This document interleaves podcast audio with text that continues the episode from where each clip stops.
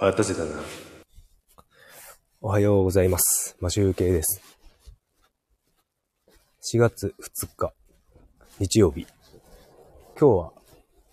ちょっと、朝早く起きてしまったので、この時間に、散歩をしながらライブをしたいと思います。昨日ですね、あの、雨予報が出てなかったんですが、夜からずっと雨が降ってたみたいで、道路が濡れております。で札幌今3度くらいなんですけど、なんかそんなに寒さを感じず、今僕は近所を散歩しております。昨日ですね、ついに、ついについに、新しいギターが届きました。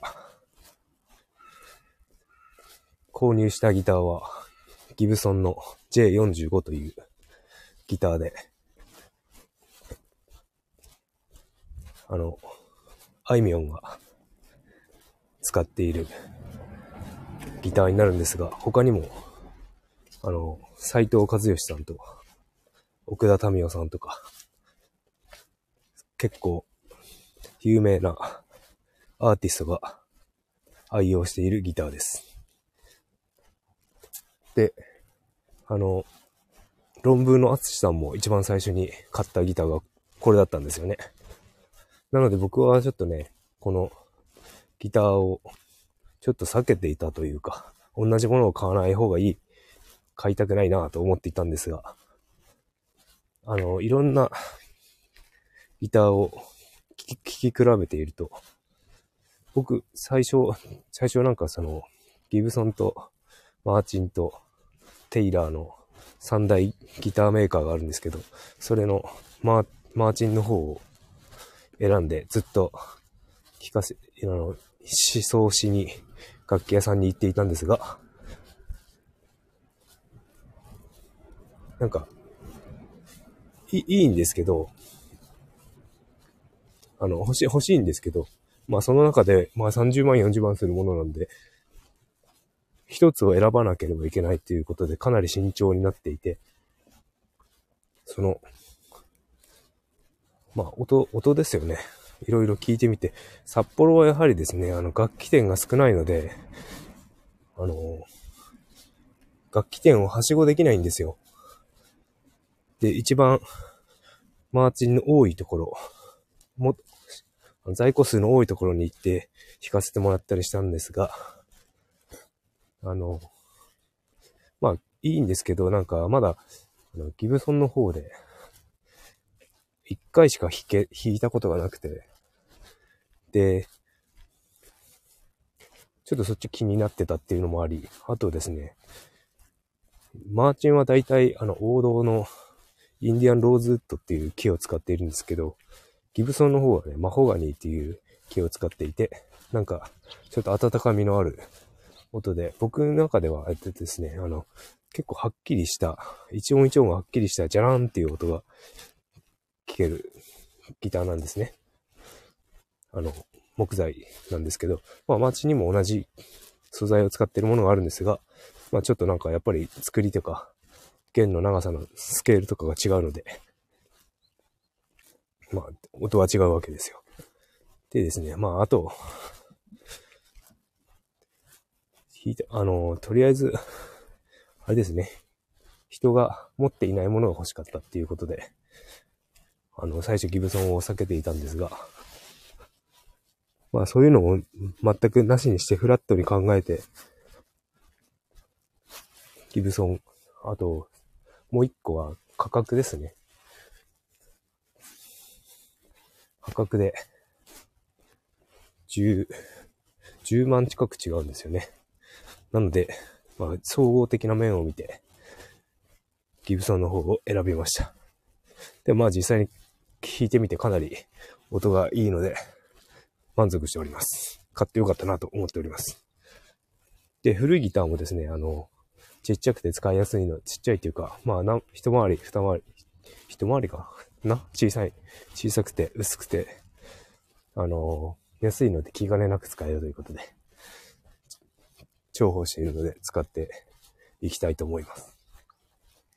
まあ、あの、今度、別の機会に、あの、音を聞き比べの、聞き比べられるように収録したいかなと思っております。そして、もう一つなんですけど、昨日の夜ですね、あの、妹から LINE が来まして、僕の妹ですね、から LINE が来て、あの、めいっ子がですね、あの、うちの妻がですね、コーチングとかなんかそういうカウンセリングできるんで、オンラインでやってくれないかという相談がありまして、あの、ちょうどですね、めいっ子はですね、中2になるのかな ?14 歳かな？それぐらいになるんですけど、まあ、思春期なので、結構人間関係で病むわけですよ。で、昔だったら、その、僕の時代だと、そんな、あれですね、SNS もなければ、まあ家の電話しかないわけですよ。携帯もなかったんで。なので、そう、あの、今みたいになんか、四六時中悩んでるってことはあったのかな？で、今ほ、今のほど、今ほどなんか、こう、陰湿な感じはしないと思うんですよね。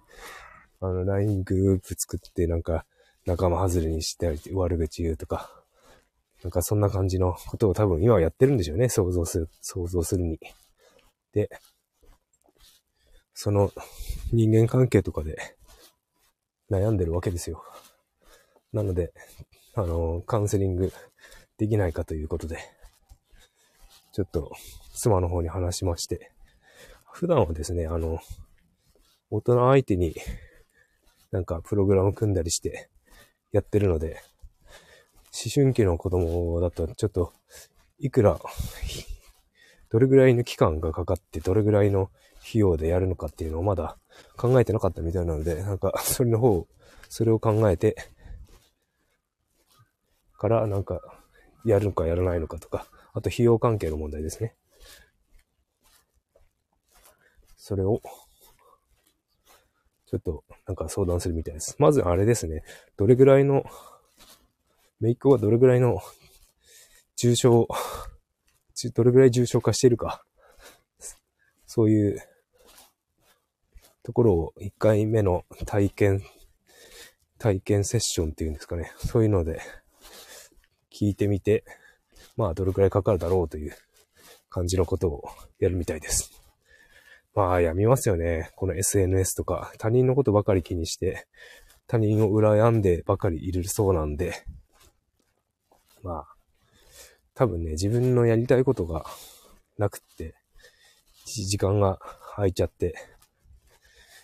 その間に SNS 見て、人が、こう、リア充を投稿するわけですよ。で、それを見て羨ましいってなって、自分は携帯も持たせてもらってないし、SNS もやらせてもらえないので、あの、下の、はい、ばあちゃん家に行って、